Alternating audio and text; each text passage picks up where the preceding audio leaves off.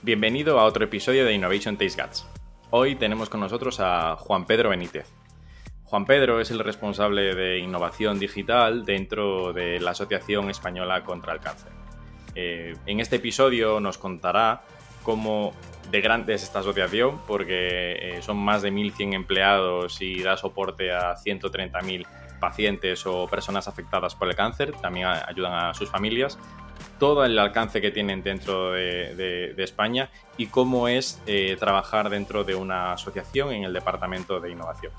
Hablaremos también sobre su metodología de lanzamiento de nuevos eh, prototipos o, nuevas acciones de innovación y también pasaremos por los próximos años y las diferentes acciones que están llevando adelante eh, para convertir la asociación en una compañía más innovadora. Recuerda eh, compartir este episodio si piensas que es interesante para ti o para alguno de tus compañeros en tus redes sociales. Suscríbete también al canal o déjanos una valoración si lo estás escuchando en Apple o en Spotify.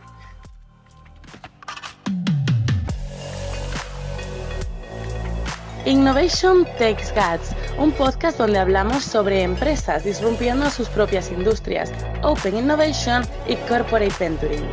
Porque innovar no es para suicidas, no hacerlo sí.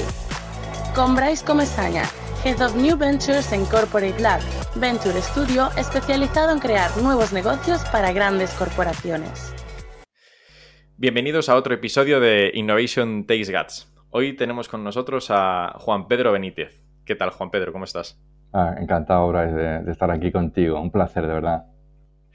Muchas gracias por, aceptar la invitación. La verdad es que llevamos ya tiempo eh, eh, intentando coordinar la, entrevista y en el caso de hoy, o sea, me parece eh, algo especial ¿no? dentro de los episodios que solemos tener y es que tu posición actual es Chief Digital Innovation Officer dentro de la Asociación Española contra el Cáncer y me gustaría pues que tratemos un poco cómo se innova dentro de, una asociación como la Asociación Española contra el Cáncer, que todos conocemos y que tiene mucha presencia en España, eh, y, conocer un poco las entrañas de las cosas que también pasan dentro de una asociación de esta, de esta dimensión, ¿no? Y también un poco cómo juega el rol de la innovación y de eh, disrumpir esta asociación, entiendo un poco, eh, y los retos que tienes en tu, en tu día a día.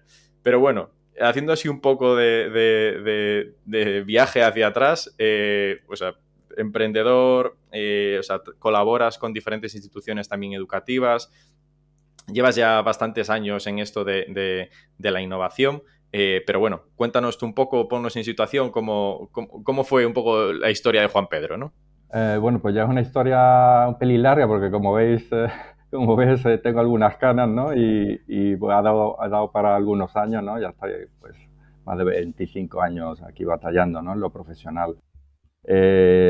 por hacerlo muy corta, la historia arranca seguramente en que yo tengo una formación de ingeniero de teleco y, y los 15 primeros años de mi carrera profesional pues lo he dedicado en esa industria de las telecomunicaciones en grandes multinacionales, sobre todo del lado de, de la infraestructura. Y, un poco en aquellos años, pues mi labor era ligada a esas últimas tecnologías, eh, pues desarrollar proyectos para, para venderlo, para implantarlo. Bueno, toqué muchos palos, pero básicamente en proyectos, ¿no? Muy, muy operativo, muy técnico.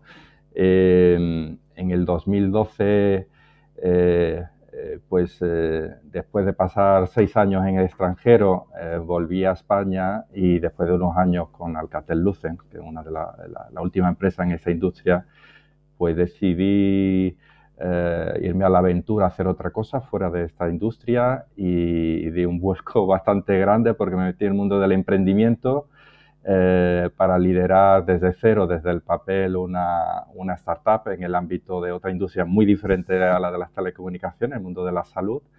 Y ahí hicimos algo muy chulo que con tecnología RFID, pues el sistema transfusional más seguro del mundo en, algún, en su momento. Y aquella aventura después de cinco años básicamente terminó. Seguí un par de años dirigiendo otro par de startups. Eh, y después de todo este periplo, eh, me apetecía eh, combinar lo mejor de los dos mundos, el corporativo y, el mundo del emprendimiento, las startups, con una componente de impacto social fuerte, mucho más tangible eh, de lo que había vivido hasta la fecha. Y en esa búsqueda pues surgió la oportunidad de desarrollar innovación dentro de la Asociación Española contra el Cáncer, que por definición pues tenía ese potencial de impacto social muy en el ADN, era para hacer innovación con nuevas tecnologías y, y se sumó a todo eso, que ya era más que suficiente, pues que mi padre, pues desgraciadamente había muerto de cáncer hacía muy poco tiempo y es que me pareció irrenunciable, ¿no? La, el coger el reto, la oportunidad de hacerlo, ¿no? Y ese fue un poco el viaje eh, de llegada a la asociación. Y, y en este caso, em, una vez que estabas en la asociación, entiendo que eh, quizás el conocimiento que tenías, como todo, ¿no? O sea, nunca conoces una empresa hasta que estás dentro, aunque estés desde fuera como cliente o en este caso como socio o como beneficiario de, la asociación, ¿no? Em, ¿Qué te sorprendió aquí un poco a, la llegada a la compañía? O sea, ¿cómo, ¿cómo, es una asociación de este, este calibre desde, desde dentro? La palabra calibre es acertada. tiene una dimensión que ni mucho menos yo me podía imaginar.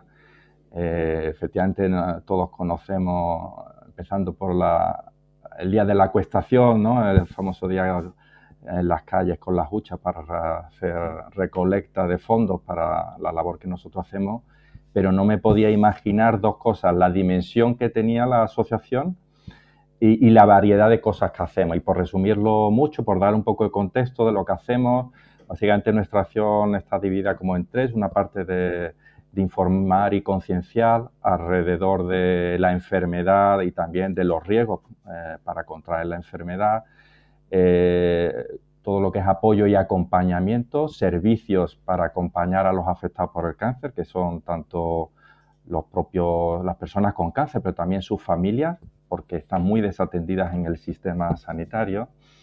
Eh, y por último, investigar, investigar la investigación científica del cáncer, eso lo hace lo que es eh, nuestro brazo hermano, que es la Fundación Científica, pero nosotros destinamos fondos para, para esa investigación.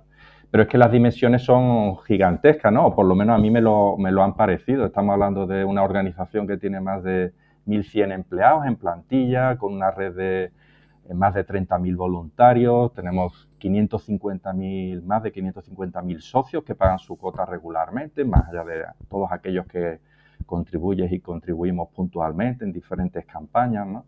Y claro, con todo esto ¿no? y con los fondos que dedicamos a, investigación, pues se pueden hacer muchas cosas, ¿no? Entre otras cosas, eh, el año mismo pasado, pues eh, hemos atendido a más de 130.000 personas con los servicios que, ofrecemos. Hemos comprometido más de 90 millones de euros en más de 500 proyectos de investigación científica y, hemos impactado a más de 1.100.000 personas solo el año pasado en, nuestras campañas de prevención. Entonces, bueno, para que te hagas una idea de la dimensión eh, de organización que tenemos y la capacidad del impacto que podemos generar. Eh, y en ese contexto, pues hay un reto ¿no? que es intentar a través de, de, la innovación digital particularmente, porque nosotros innovamos en otros terrenos también, pero en lo que respecta a mi responsabilidad, pues traer nuevas tecnologías bajo un paraguas que vamos a titular digital eh, para, para, generar más impacto en, a través de los servicios que nosotros realizamos, acompañando a los existentes o, creando nuevos. Y aquí, en, esta, en, este foco de, innovación, eh, siempre hablamos del de el, cliente en el centro, ¿no? O sea, preocuparnos por cómo ayuda esta innovación a nuestro cliente. Pero tú, en tu caso, eh, tienes diferentes eh, roles a los que puedes llegar a atender, ¿no? Porque por un lado están los voluntarios, porque se pueden hacer cosas para colaborar con ellos, o sea, para mejorar de sus procesos, eh, los propios empleados también, o sea, que funcionarán en, algún caso como esto, familias, me imagino también, e incluso, o sea, los propios pacientes, ¿no?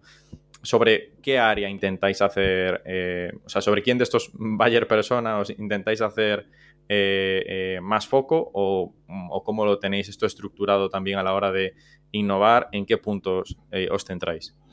Lleva razón, ¿no? Que ahí es tan amplio el espectro de cosas que podríamos hacer que la decisión, desde que me incorporaba, pues hace algo más de dos años, ha sido de centrar el tiro, centrar los esfuerzos en, lo que son los servicios de apoyo y acompañamiento, es decir, en aquellos que perciben de primera mano eh, nuestros beneficiarios que son afectados por el cáncer, tanto eh, enfermos como, sus familias.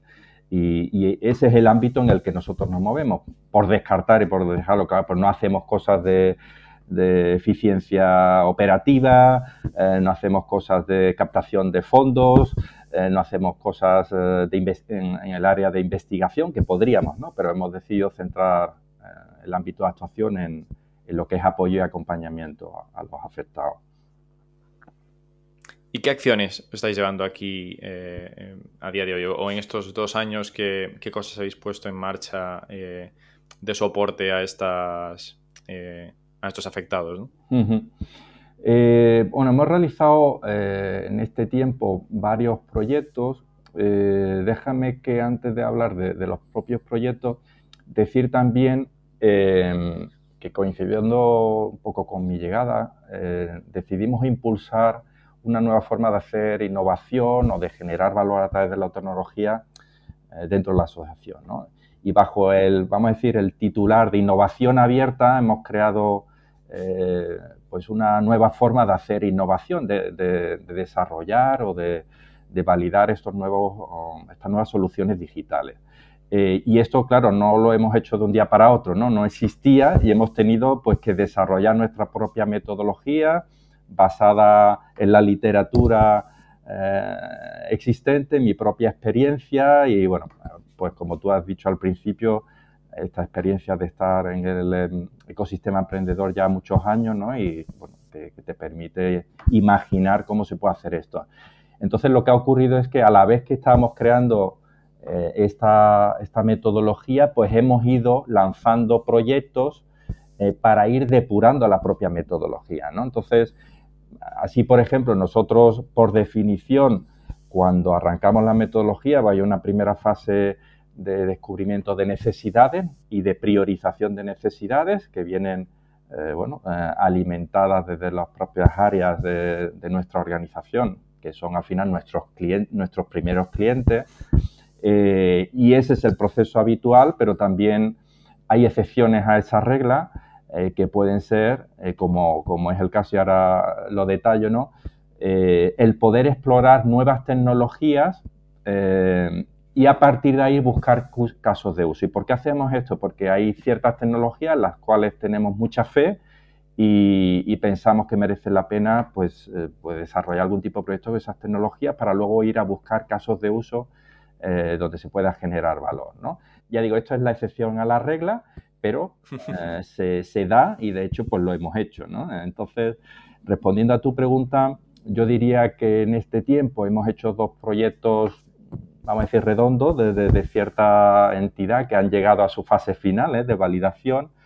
Uno con eh, tecnología de, realidad virtual, con unas gafas eh, que finalmente fueron las Oculus.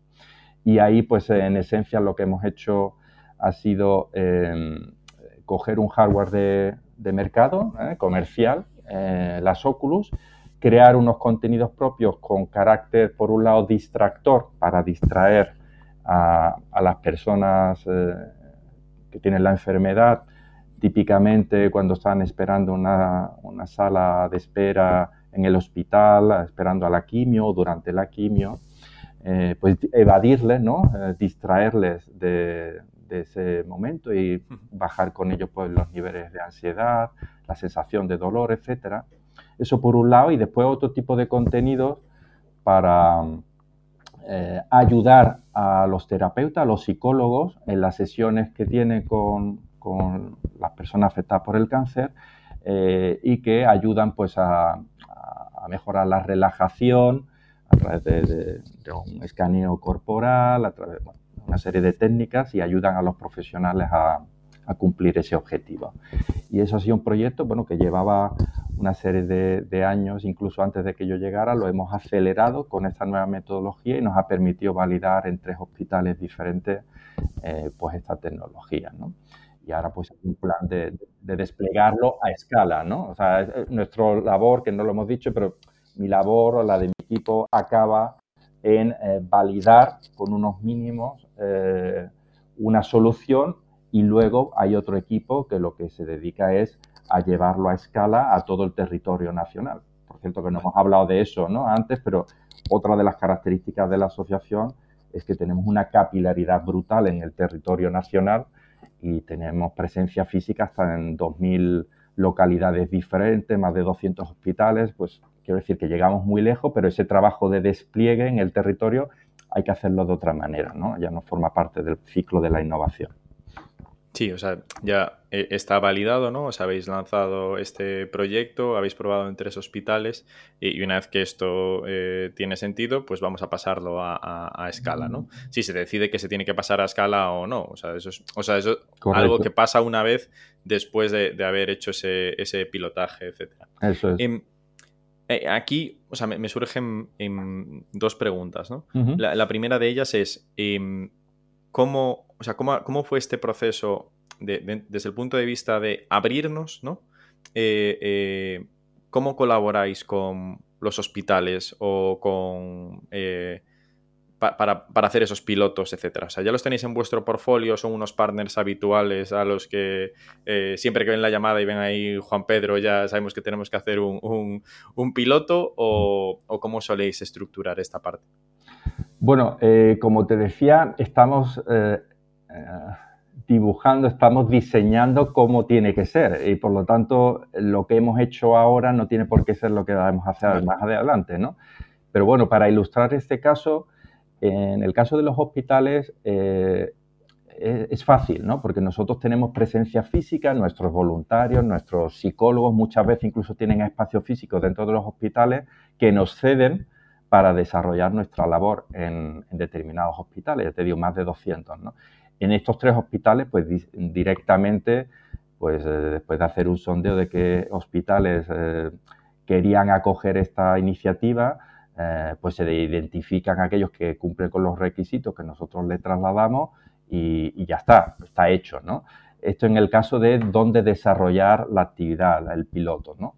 Em, quizá también tu pregunta incorpora otro componente que no se daba en el caso este proyecto de las gafas, que es, oye, ¿con quién colaboramos? Es decir, tecnológicamente o cualquier otro tipo de servicio que, que hubiera requerido el proyecto. En este caso, no sigue, seguimos ese proceso, porque ya, como digo, cuando arrancamos la, esta nueva metodología, el proyecto ya estaba en marcha, ya habíamos pasado esa fase ¿no? de diseño, de conformar los equipos y lo que hicimos fue sí aplicar la parte de validación eh, de una forma diferente, eh, pero para otros proyectos como el otro del que podemos hablar que te decía, ¿no? este segundo proyecto que es un asistente virtual de voz, sí que de alguna forma hemos, eh, hemos ido a buscar eh, a esos colaboradores de una forma un poco diferente, ¿no? como lo veníamos haciendo.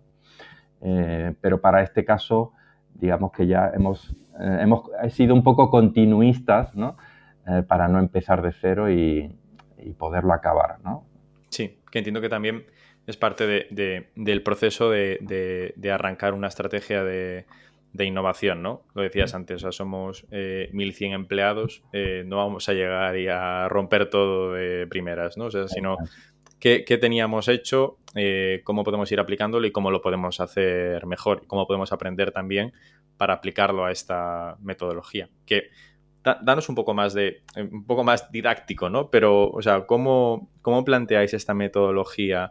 ¿Cuáles son o sea, los pasos que que hay y, los diferentes hitos que se tienen que dar pues, para pasar a siguientes pasos o, cómo, lo tenéis estructurado esto. Em, haces bien, eh, son cinco fases y antes te, voy a comentar algo de lo que has dicho, ¿no? Y es, eh, lleva razón, o sea, es bastante disruptivo en términos organizacionales, lo que esto supone para una organización, pasar de un modelo de innovación no abierta, donde típicamente pues nosotros eh, escribíamos una serie de requisitos técnicos funcionales de qué tenía que ser y en muchos casos desarrollábamos nuestras propias aplicaciones, ¿no? O hacíamos muy a medida cosas que, ya existían, ¿no? Y las adaptábamos muy a medida. El cambio de paradigma es pasar a, en la medida de lo posible, eh, coger soluciones que ya existen y adaptarlos lo mínimo, entendiendo que eso es una ventaja muy importante porque hay un tercero que ya se encarga ¿no? de que eso esté siempre a la última, tiene velocidad, bueno, todas las ventajas que tiene la innovación abierta, tiene sus riesgos, ¿no? que la adaptación pues a veces no es tan fácil y no, se ajusta exactamente a, lo que tú necesitas, ¿no? Pero eh, hemos dado por bueno eh, las ventajas que tiene versus los inconvenientes. Pero claro, cambiar de paradigma no es tan evidente, ¿no? Porque hay una serie de resistencias internas em, a cambiar, ¿no? Y bueno, pues esas, son las que hay que ir trabajando eh, a lo largo del tiempo y vamos aprendiendo también, ¿no? No, no sale de todo inicio. Respondiendo ahora sí a tu pregunta, ¿no? Eh, fases. Eh, nosotros hemos definido cinco fases que, a ver, no hemos reinventado la rueda, ya digo, hemos adaptado ah, lo que es habitual, ¿no? En la, de estos ciclos de innovación. Entonces, pues, tenemos una primera fase que llamamos de necesidades, donde descubrimos, identificamos las necesidades, las priorizamos y, a partir de ahí, pues tenemos una siguiente fase de, diseño, donde vamos a ir a imaginar qué tipo de solución, eh, qué tipo de requisitos, pero muy alto nivel, eh, son necesarios para cubrir estas necesidades que hemos identificado y con esa definición de muy alto nivel lo que hacemos rápidamente es empezar a buscar ahí fuera, ¿eh? Eh, en el mercado de soluciones, a ver lo que existe. Y ahí pues ponemos, les ponemos criterios, eh, tanto desde el punto de vista funcional como desde el punto de vista técnico, operativo, desde el punto de vista de costes, desde el punto de vista legal, o sea, barremos una serie de requisitos que tiene que cumplir a priori para, eh, digamos, filtrar todas esas soluciones que pueden responder a un titular de, lo que queremos, eh, recogerlas y a partir de ahí hacer un cribado mucho más fino de las soluciones existentes. Eh, una vez que, hacemos eso, seleccionamos, digamos, la tipología de solución, seguramente en base a, la candidata número uno, ¿no? que más se acerca a lo que queremos buscar eh, a partir de ahí, lo que hacemos es una búsqueda ya mucho más selectiva de cosas que puedan parecerse a eso. Eh, entonces entramos ya en otra fase que sigue, a la cual sigue eh, un proceso de, vamos a decir, de licitación, de búsqueda formal de estas soluciones, donde invitamos a, a las empresas que tienen esas soluciones, pues típicamente startups, para para que nos den eh, luz sobre lo que hacen y cómo lo hacen y cuánto cuesta, por cierto. Y eh, en, base a ese proceso, pues seleccionamos típicamente una solución que pasa a la siguiente fase. la siguiente fase, pues es, em, llamamos de prototipado, en el sentido de que seguramente haya que hacer alguna mínima adaptación eh, de la solución existente, eh, en colaboración obviamente con, la empresa que se presta típicamente a ello. Y una vez hecha esa adaptación, pasamos a una cuarta fase que llamamos de validación, que dividimos a su vez en dos, eh, porque la validación la hacemos primero en un entorno laboratorio, entiéndase en un entorno controlado, tanto a nivel de usuarios como a nivel eh, del contexto para realizar las pruebas. Una vez depuramos ahí eh, todo lo que es depurable en ese contexto que no es real todavía, pasamos a un entorno ya sí real de piloto, como el ejemplo que ponía antes de las gafas, donde si vamos físicamente al lugar donde hay usuarios reales, en este, este caso por los enfermos de cáncer, eh, para hacer esa misma batería de pruebas al 90% coincidentes con las que hacemos en entornos laboratorios, eh, que no son solo funcionales, ¿eh? son, en el caso de las gafas, pues hacemos pruebas de tipo operativo, es decir, de logística, del envío, de la limpieza, del transporte, del almacenamiento, etcétera, etcétera, ¿no? Y por supuesto técnicas, oye, graba bien el fichero eh, que recoge la encuesta que le hacemos de satisfacción al finalizar, si eso va al servidor adecuado, etcétera, etcétera. ¿no? O sea, hay, hay varias tipologías de prueba y una vez que depuramos todo, pues acaba la validación. Y como, como tú dices, en ese punto que acaba la validación, nosotros emitimos un informe de, si has superado las pruebas o no. Y si las has superado, pues eh, hay una decisión, vamos a decir, de negocio de seguir adelante, que está facilitada por un trabajo previo que nosotros hemos hecho en esa fase de diseño, donde ya hemos explorado al menos, em, ¿cómo decirlo?, eh, los órdenes de magnitud de lo que va a costar, del esfuerzo que requiere operativamente hablando, etcétera. O sea, nosotros ya hemos anticipado una serie de problemas eventuales y por lo tanto cuando validamos y acabamos esa fase, la probabilidad de que continuemos digamos que es alta, porque ya hemos hecho un trabajo previo, ¿no? Y esto es muy importante porque si no, y eso también me lo da la experiencia, muchas veces se mete uno en el berenjenal, ¿no? De hacer validaciones que son muy costosas en términos ya no económicos, sino de esfuerzo, de coordinación, de equipos, etcétera, etcétera, para al final descubrir pues que tiene un coste que no podemos asumir o que operativamente no es ágil o la razón que sea. Entonces, esto, también nos lo ha dado también la experiencia. Es muy importante anticipar eh, toda esta tipología de problemas para que cuando lleguemos al final eso sea algo que podamos superar más o menos bien.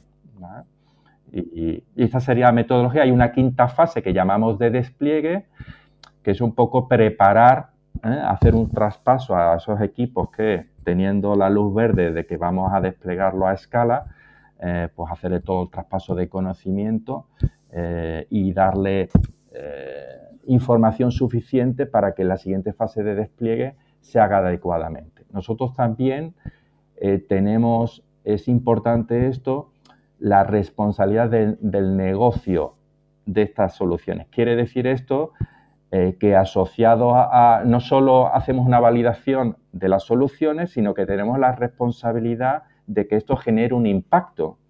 Es decir, que en el caso de las gafas pues haya un número X de personas que acaben eh, recibiendo el servicio o hay un nuevo número de beneficiarios que podemos captar a través de ofrecer este servicio y por lo tanto seguimos manteniendo en esa fase de despliegue como una monitorización de si estamos obteniendo los resultados o no. Para en el caso de que no sea así, pues eh, pues acompañarlo para que pueda generar el impacto deseado, ¿no? O sea, que, que al final aquí la, métrica que, se utiliza es cómo ayuda esto a, mis pacientes, ¿no? O a mis asociados, bueno, que entiendo que pueden ser dos, personas diferentes, ¿no? Pero cómo ayuda esto a mis eh, eh, beneficiarios de esta tecnología, o sea, sí, me, me, ayuda a retenerlos desde el punto de vista de consigo que hagan todo el programa entero, etcétera, y si además tiene un impacto eh, real, ¿no? O sea, pues lo que decías antes, si esa persona que está, tiene un tratamiento de quimioterapia, pues consigue abstraerse y tiene un mejor momento con eso, ¿no? Entiendo que eso es eh, eh, la métrica real de, de, producto o servicio en ese momento de esto realmente está ayudando a lo que, a lo que pensamos. Y luego, por otro lado, el somos capaces de distribuirlo, etcétera, y somos capaces de hacer que impacte a todos los eh, eh, pacientes que tenemos dentro, ¿no? O sea, me imagino que son un poco como estos. Son, eh, aciertas, ¿no? De, lleno. O sea, las dos métricas, porque aquí intentamos también simplificar, porque con la experiencia que tenemos dentro de, la casa no nos permite hacer cosas hiper sofisticadas, entonces hay que ir paso a paso, ¿no? Y, en este caso, menos es más. Y, y las dos métricas que barajamos para medir este éxito, ¿no? De si realmente conseguimos nuestro objetivo, por un lado es eh, uso, en el sentido de, oye, cuánto se ha utilizado, si, eh, cuánto número de sesiones, el número de beneficiarios, etcétera, etcétera, Y el impacto, y el impacto tiene una doble vertiente, es, oye, hemos conseguido estos objetivos eh, de, alcance, Y por otro lado es la satisfacción de los propios usuarios. en este caso, pues eh, al, acabar la sesión, que dura aproximadamente 10 minutos con eh, estos contenidos de, realidad virtual, pues hay una batería de preguntas del estilo, oye, pues estás más tranquilo que al inicio, repetirías, etcétera, etcétera. Hay una serie de preguntas ahí que nos van a ayudar a medir si realmente estamos generando el impacto en las personas que atendemos o no. ¿vale? Mm. Y ese es el indicador fundamental, el de la satisfacción por un lado y por otro eh, el alcance que conseguimos lograr ¿no? Eh, con esto que hemos desarrollado.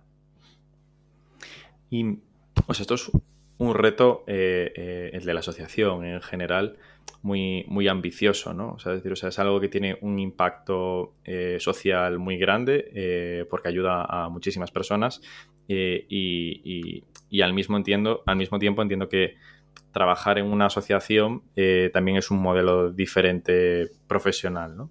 Respecto a este, a este punto, o sea, ¿cómo es? O sea, ¿cuánto, cuánto eh, eh, aprendes innovación, ¿no? O sea, estando en una, en una, en una asociación, o sea, ¿cómo es como sitio para entrar en, en, en, el mercado laboral de la, de la innovación, por ejemplo? yo, yo, diría que es un sitio privilegiado porque, y aquí te diré también de mis experiencias previas, ¿no? Eh, tiene algo que no tienen otros contextos y es que en este caso los usuarios, los que reciben el servicio final están muy cerca de nosotros, ¿vale? Eh, digamos que nosotros las atendemos de una forma continuada. Ya te mencionaba antes que son 130.000 personas que atendemos todos los años, en todo caso estas son cifras del año pasado, y que por desgracia, por, por la naturaleza de la enfermedad, esas 130.000 personas casi se renuevan año a año. Mm. ¿vale? Entonces, lo que quiero decir con esto es que es un privilegio poder estar tan cerca de, los usuarios ¿no? y estar tan a la mano, digámoslo así. Nosotros tenemos esa base en, en, en, compañías ¿no? de, clientes, estamos, los tenemos, digamos, somos y entonces esto lo hace especial, ¿no? Y, eso ya me parece un elemento diferenciador. Lo segundo que me parece singular eh, es que es una ONG. O sea, aquí las dinámicas eh, empresariales pues no son tales. obviamente pues hay unos objetivos eh, de un plan estratégico, unos objetivos corporativos por los que todos estamos y con los que tenemos que estar alineados, pero digamos las dinámicas son diferentes, ¿no? Las velocidades también son diferentes, ¿no? Y, y digamos, pues no hay un drama en términos de despidos masivos o, que la acción baje drásticamente cuando no hemos cumplido los resultados. Digamos que son otro tipo de dinámicas. ¿no? Entonces, eh, yo diría, un poco respondiendo a tu pregunta, que el atractivo de una organización como la nuestra, que es importante porque es grande, o sea, tiene una capacidad de generar mucho impacto, es esta capacidad de generar mucho impacto es estar muy cerca eh, de, los usuarios, de los afectados, es estar trabajando eh, por una causa, eh, como diríamos, ¿no? por una noble causa, vamos a decirlo así, y que muchas personas, y en mi caso, que pueden estar sintonizadas con esas causas, pues te permita desarrollarte ya no profesionalmente, sino personalmente. ¿no? En el ámbito, vamos a decir, más técnico, para los que hacemos innovación, para los que estamos cerca, digamos, más de la tecnología, las posibilidades son también grandes porque como está un poco todo por hacer, ¿no? Pues eh, aquí es un poco eh, pues lo que vamos a, ir consiguiendo hacer, ¿no? Y, es verdad que no tenemos una, estructura ¿no? de generación e innovación, estamos en el inicio de eso, ¿no? Pero no tenemos algo que nos permite abordar muchísimos proyectos de muchísimas naturalezas diferentes, todavía no, eh, pero el reto también está ahí, poder crear esto desde cero, ¿no? O no, no desde cero, pero vamos, eh, irlo creando poco a poco. Eh, así que a, mí personalmente me sedujo y seguramente pues a otros que sintonicen con este tipo de retos y oportunidades, pues probablemente también le, le interese, ¿no? Y que cada vez se tienen más en cuenta, ¿no? O sea, a la hora de, oportunidades profesionales, o sea, de, el, impacto que puedes llegar a tener. Entiendo que una de vuestras fortalezas como asociación es que en todos estos años eh, que lleváis, o sea, os habéis convertido en súper expertos en todo lo relacionado con, el, con, el, cáncer, la enfermedad en sí, no tanto, o sea, y, también, ¿eh? o sea, dentro del paciente, cómo afecta eh, biológicamente o médicamente, pero en todo lo que afecta al, entorno. ¿no? Em, en esto, ¿cómo, o sea, ¿cómo os abrís también vosotros a colaborar con, otras compañías eh, para poner ese expertise o para eh, construir nuevas oportunidades eh, juntos? ¿Estáis trabajando en, esto? O sea, ¿estáis abiertos a que estas cosas pasen? Sí, de hecho, como te decía antes, em, pues hace dos años, dos años y pico, eh, decidimos eh, cambiar el paradigma, la forma de, abordar los proyectos y bajo este concepto de innovación abierta, pues intentar que eh, esto que he explicado, ¿no? este proceso em, que llamamos del ciclo de la innovación digital dentro de, de la casa, pues lo hagamos colaborativamente con terceros. ¿no?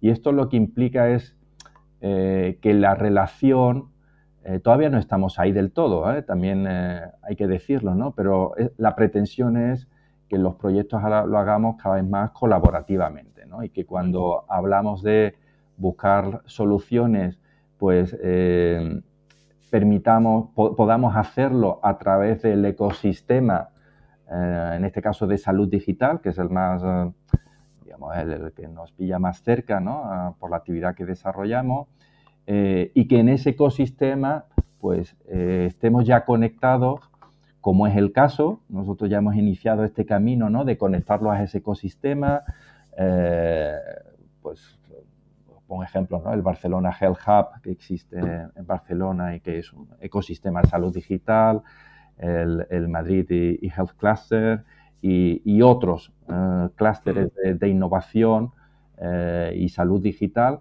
con los que nos conectamos para buscar eh, hacer cosas juntos. en una primera fase, digamos, es más de, de tender esos puentes, abrir esos canales de comunicación para que cuando digamos, oye, queremos hacer algo en el ámbito de, de la ansiedad y estrés, ¿no? de cubrir las necesidades de ansiedad y estrés de, de, nuestros pacientes, pues esa información fluya rápidamente y, encontremos eh, quienes quieran colaborar con nosotros. ¿Qué tipo de colaboración eh, me estoy refiriendo?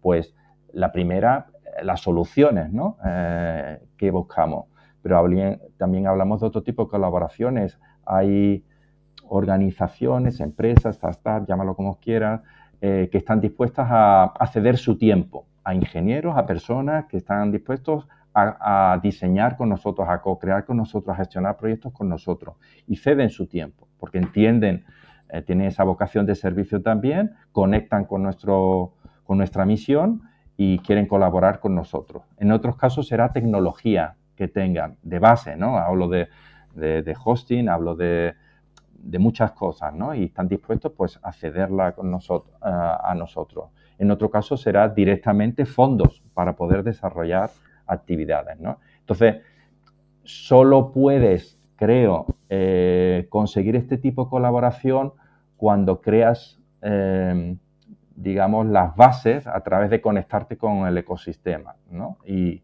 pues recurrentemente alimentarlo, eh, intercambiando conocimiento, intercambiando ideas, intercambiando lo que sea. Y en ese camino estamos, ¿no? de, crear todo esto para que fluya lo más fácilmente posible, a partir de ahí se generen cosas chulas, ¿no? Y de mucho impacto, ¿no? Es que es lo que, hablábamos antes, ¿no? O sea, es un reto eh, muy grande como para eh, que uno solo o sea, pueda enfrentarse a esto, ¿no? Y hay muchos, seguramente muchos players ya también tratando de sumar aquí y entre todos seguro que, que, conseguimos que la experiencia o que eh, la enfermedad de estas personas se pase se pase lo mejor posible. Entiendo eh, respecto a vuestro eh, tamaño, ¿no? Esto que decías de eh, el número de, pacientes a los que atendemos, los empleados, etcétera, que a nivel internacional también tenéis una, presencia grande, ¿no? digamos que la presencia internacional viene... No, me refiero como que vosotros tengáis impacto en otros países, sino que vosotros como asociación, dentro de las asociaciones que pueda haber relacionadas con el mundo del cáncer, el tabaquismo, etcétera, que tenéis eh, eh, presencia aquí, entiendo.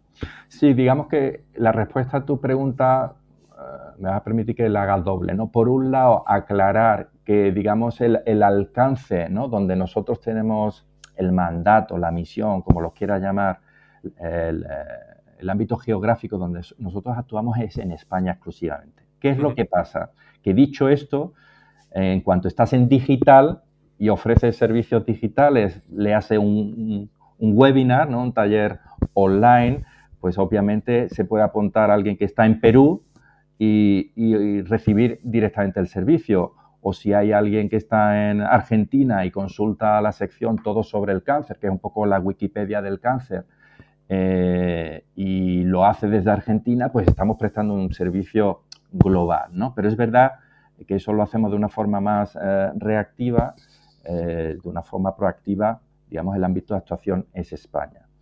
Pero la segunda componente de la respuesta a tu pregunta es que efectivamente nosotros somos de largo la organización más grande, digamos, más dominante en España y formamos parte de una, de una asociación superior ¿no? que, que, coordina, que congrega a las distintas asociaciones de los distintos países eh, y en particular, pues nosotros, por ejemplo, pues somos miembros de la European Cancer League, que es un poco la asociación de asociaciones contra el cáncer a nivel europeo y, casualmente pues con ellos, eh,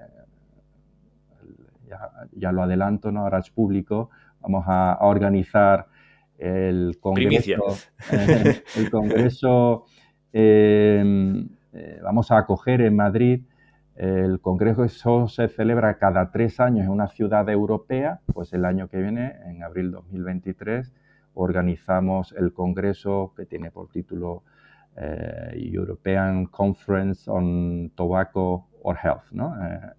Conferencia Europea sobre tabaco o salud, ¿no? Es el titular creo que es bastante indicativo.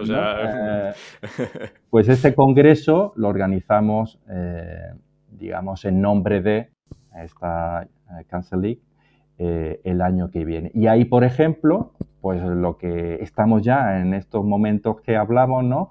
pues eh, llamando a nuestro ecosistema que nos hemos creado para ver quién quiere colaborar eh, con acciones de innovación abierta que vamos a desarrollar en el propio Congreso. Eh, y ahí pues habrá una llamada a todos ellos para que quien quiera y pueda, pues, pueda participar. Porque lo que dice es claro, ¿no? nosotros, aun siendo grandes, tenemos una capacidad X, en el momento en el que sumas a terceros, pues puedes multiplicar por X veces más el impacto. Tiene otras complejidades, pero lo puedes hacer potencialmente. Y esta es un poco la, idea, ¿no? Que entre todos sumemos más. Hmm. O sea, es eh, la, clásica frase de eh, si quieres ir rápido, vete solo, pero si quieres eh, llegar lejos, vete acompañado, ¿no? Entonces, en este caso, creo que la innovación abierta va muchas veces de lo que decías tú, ¿no? Vamos solos, tenemos esta metodología, construimos esto, hacemos estos prototipos, etcétera, pero una vez que eh, queremos abrirnos, dar respuesta a problemas mayores, etcétera, necesitamos ir acompañados y que otros nos, ayuden y se, sumen a, resolver esos problemas, ¿no? O que se sumen a, la organización del Congreso en sí, ¿no? O, al patrocinio del mismo, si hace falta también, ¿no? Que tampoco viene mal, me imagino. Ya, te digo yo que todas las ayudas serán ah, más, más que bien recibidas, las económicas por descontado, y eso nos va a permitir hacer pues más cosas, pero las de otro tipo también, ¿no? Pero también es el caso de otra cosa que estamos ahora desarrollando, ¿no? Estamos en la fase inicial, ya hemos pasado esta fase de identificación de, necesidades, hemos identificado que la necesidad prioritaria que queremos abordar en estos momentos es lo que es la ansiedad y estrés en los afectados por el cáncer. Eh, y estamos justo en este punto eh, iniciando el camino de búsqueda de soluciones que sean capaces de cubrir esa necesidad, ¿no? de reducir esos niveles de ansiedad y estrés. Y ahora sí, que tenemos la metodología eh, desarrollada y el ecosistema no diría creado, pero que ya hay unos mínimos, pues sí que vamos a hacer esa búsqueda, estamos ya haciéndola de, de partners que quieran sumarse para, encontrar estas soluciones, para realizar la validación, etcétera, etcétera. ¿Cómo, piensas que va a ser esa, solución? Eh? No sé si lo, si lo puedes contar, o sea, pero o sea, un poco cómo es vuestra idea de cómo se puede llegar a reducir la ansiedad y el estrés de, estos pacientes. Sí, pues eh, es, pertinente decir si, si, sé cómo va a ser. Y la, respuesta debería ser no, porque si no sería adelantarte ¿no? a lo que vas a descubrir. Entonces, aquí ya sabes que es muy importante mantenerte muy firme y, obsesionado eh, acerca del problema y no de la solución. La solución ya la descubriré, ya veremos eh, qué acaba siendo, ¿no? Eh, entonces lo importante es definir bien la, necesidad y qué tipo de requisitos tiene que tener. Pues, por, supuesto, ¿no? Pues tiene que ser algo que sea fácil de manejar, tiene que mm, responder, bueno... Sí, que pueda ser escalable a esas 130.000 personas, eh, a todos, los, los criterios que hemos, dicho antes, pues ahí están, ¿no?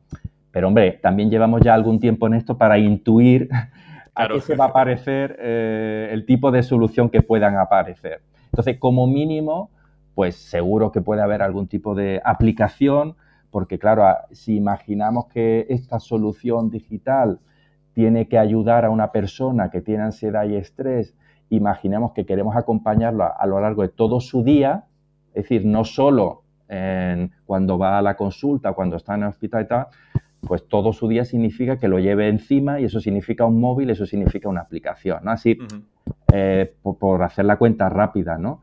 Pero también puede ser que surjan otro tipo de soluciones que no son tan intuitivas que respondan a los criterios de lo que estamos buscando y que complementen o sustituyan a esto que estamos diciendo, ¿no? que sea una aplicación. Pero sí, pues estamos imaginando algún tipo de aplicación eh, con unos criterios técnicos eh, de la psicología que respondan al modelo de regulación emocional, que sean capaces de, de ofrecer una serie de circuitos eh, en base a los momentos clave de la enfermedad, los momentos clave donde se produce esa ansiedad y estrés, por ejemplo, antes de, escuchar un diagnóstico, después de, leer el diagnóstico, etcétera, etcétera. Entonces, bueno, eso es el, trabajo que hemos hecho de caracterización y ahora lo que hay que hacer es buscar esas soluciones que respondan a esos criterios. ¿no? Oye, Juan Pedro, por ir eh, eh, cerrando, em, ¿cuáles son tus, tus aprendizajes eh, eh, en estos años dentro del mundo de, la innovación? Seguro que muchos ya, lo están plasmados en el, libro, ¿no? Pero eh, ¿cuáles son los que te llevas de estos años? En el libro hay algunos, por ejemplo, yo escribí una parte del libro que tenía que ver justamente con la validación que mencioné anteriormente, ¿no? y tengo una experiencia tanto dilatada en eso y por eso escribí esa parte del libro y hemos dedicado tanta energía a, diseñar bien eh, esta fase de validación. Ese es, por ejemplo, un aprendizaje. Vamos a decir más que un aprendizaje, un aprendizaje aplicado, ¿no? Eh, hacer bien la validación y no saltarte etapa. Pero realmente a tu pregunta yo diría que el principal eh, aprendizaje tiene que ver con entender que esto de innovar por supuesto, va de tecnología eh, y de hacer cosas diferentes, pero sobre todo va de personas y va de cultura, ¿no? Y es de entender que para que las cosas se puedan desarrollar, ya no solo en lo que es nuestro ciclo propiamente de innovación, el que he descrito en estas cinco fases, sino en la fase posterior de despliegue, tiene que existir una cultura dentro de la organización que permita desarrollar todo eso. Y que permita adoptarlo y que eh, aunque haya resistencia, pero sean resistencias salvables. Y, digamos que ese es un aprendizaje importante. Y específicamente en, una organización como la nuestra, ya digo, etiquetada eh, con la palabra o con las siglas ONG, es más importante si cabe, ¿no? Eh, porque aquí los tiempos son más elongados que en otro tipo de organizaciones, ¿no?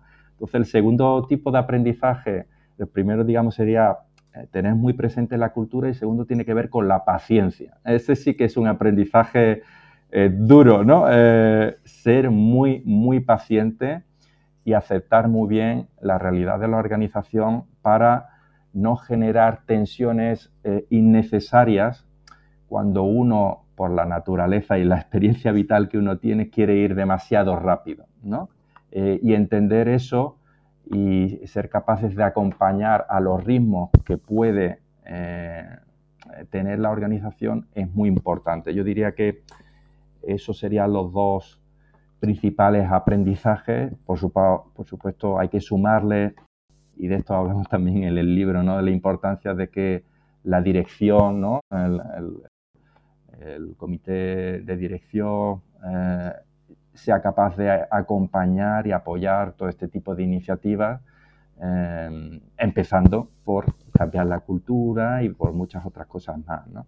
Pero bueno, el nudo gordiano aquí es cultura. ¿eh? Eh, esto yo diría que es eh, la parte más relevante y también permitir, o sea, esa cultura debe de incorporar em, el, ¿cómo decirlo? No? La tolerancia a probar cosas que, que, a veces no van a tener los resultados que uno espera, ¿no?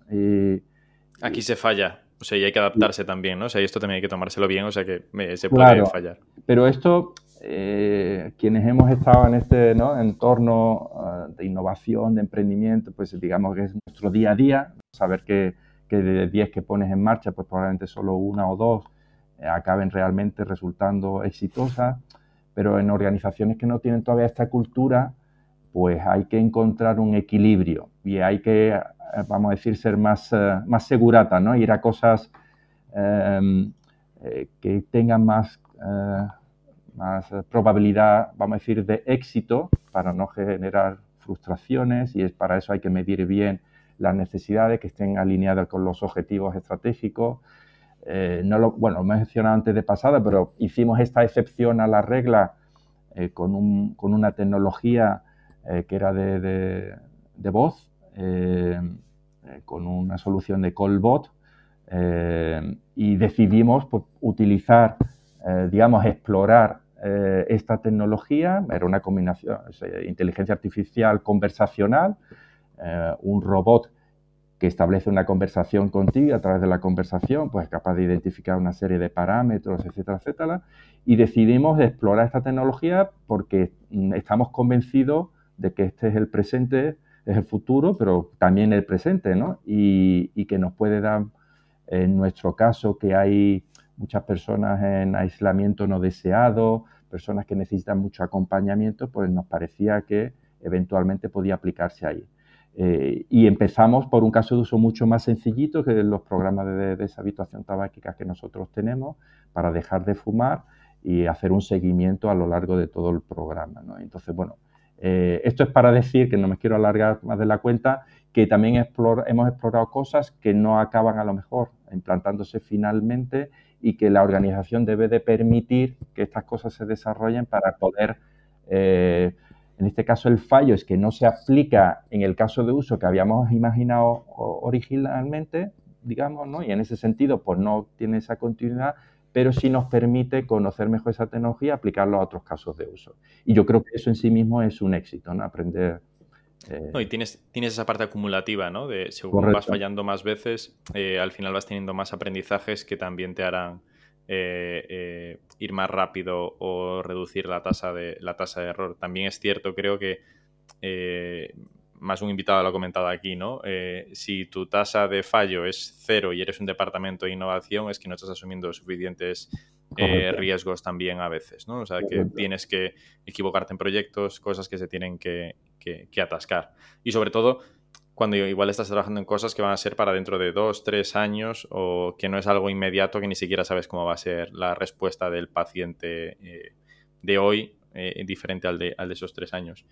Y ¿Cómo son vuestros objetivos eh, o dentro de esto, ¿no? esos dos, tres años, eh, desde la asociación y desde tu departamento de innovación, eh, ¿dónde queréis estar dentro de tres, cinco años? ¿Cuál sería un poco tu, ideal? Esta es la parte que queremos que escuche justo el comité de dirección de la asociación. ¿no? hemos venido aquí a pedir. La carta de los Reyes Magos. Efectivamente.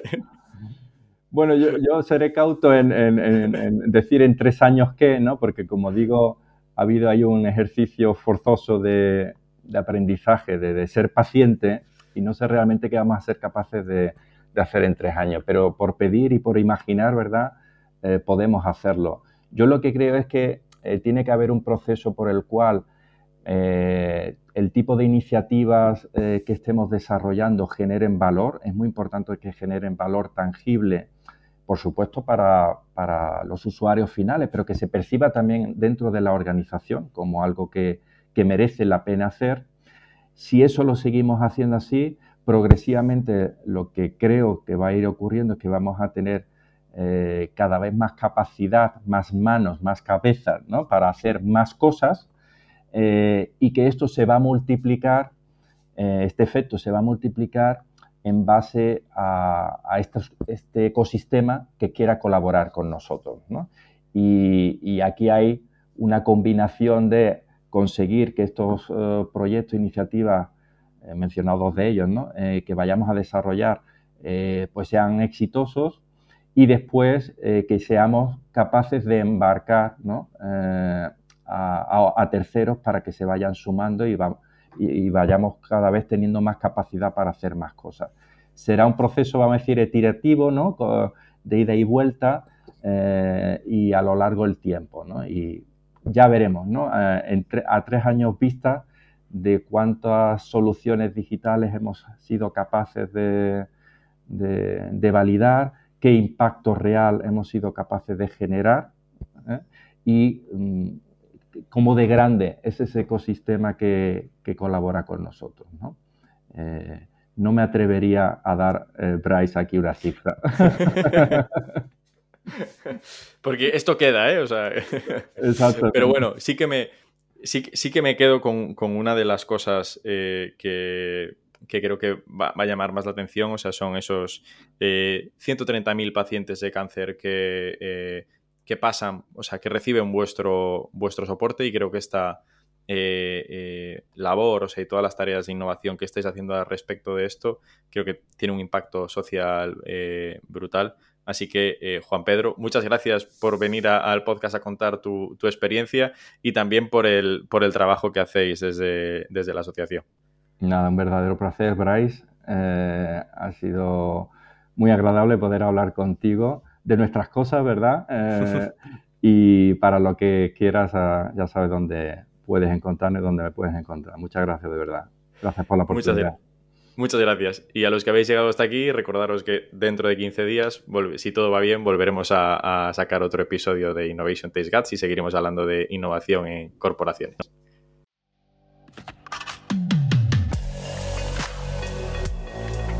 Innovation Takes Guts, un podcast donde hablamos sobre empresas disrumpiendo sus propias industrias, Open Innovation y Corporate Venturing.